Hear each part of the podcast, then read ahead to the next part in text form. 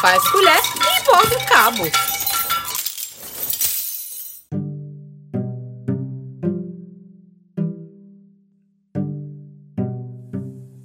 Oi, gente, tudo bem?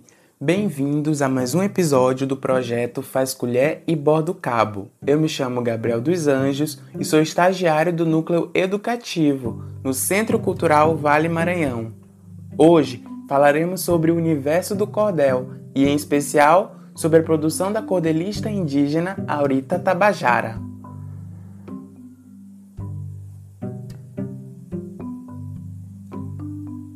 O cordel é uma produção literária popular que tem sua origem nas feiras e mercados europeus a partir do século XVI. Essa forma de escrita foi desenvolvida a partir da trova medieval.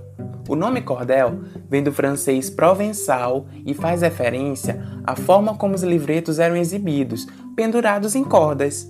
No Brasil, ele chega pelas mãos dos portugueses no século XIX e ganha espaço como expressão de resistência, principalmente aqui na região nordeste do país. Nessa época, era muito comum as pessoas irem às feiras para socializar o cordel. Os cordelistas recitavam seus versos e as pessoas ouviam. Hoje, a gente sabe que essa prática é mais rara.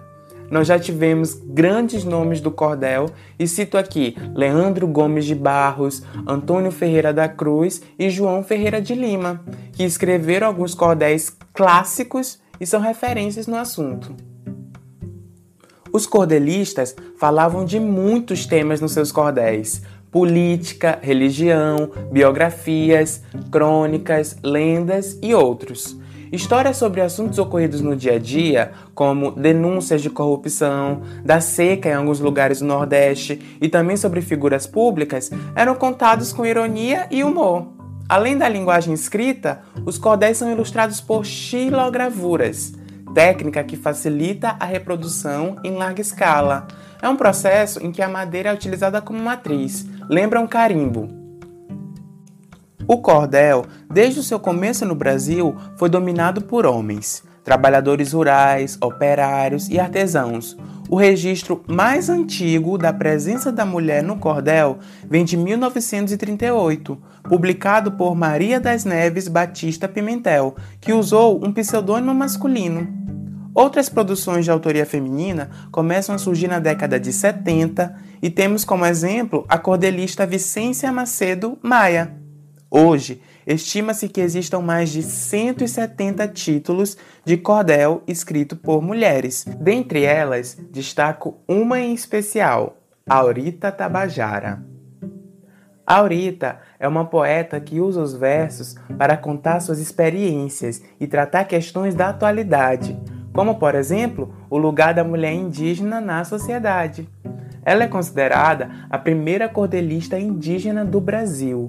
Sua produção de cordel é importante, pois constitui mais um ponto de afirmação da presença indígena na literatura e na cultura como um todo. Aurita também trabalha como contadora de histórias, curandeira e já foi professora na aldeia. Ela escolheu a literatura como principal meio de expressar sua relação de pertencimento e gratidão ao seu povo tabajara. Vou ler um trecho da obra em que podemos ver o começo dessa história. Num distante interior tangido por vento norte, do balanço de uma rede ou como um sopro de sorte, nasceu uma indiazinha chorando alto e bem forte. Criou-se desde infante no berço de sua gente, ouvindo belas histórias de sentido inteligente, edificando caráter na fase de adolescente.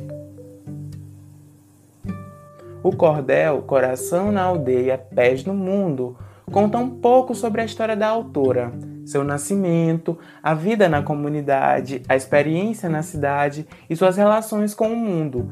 Ela utiliza uma linguagem clara e simples e a leitura é fluida.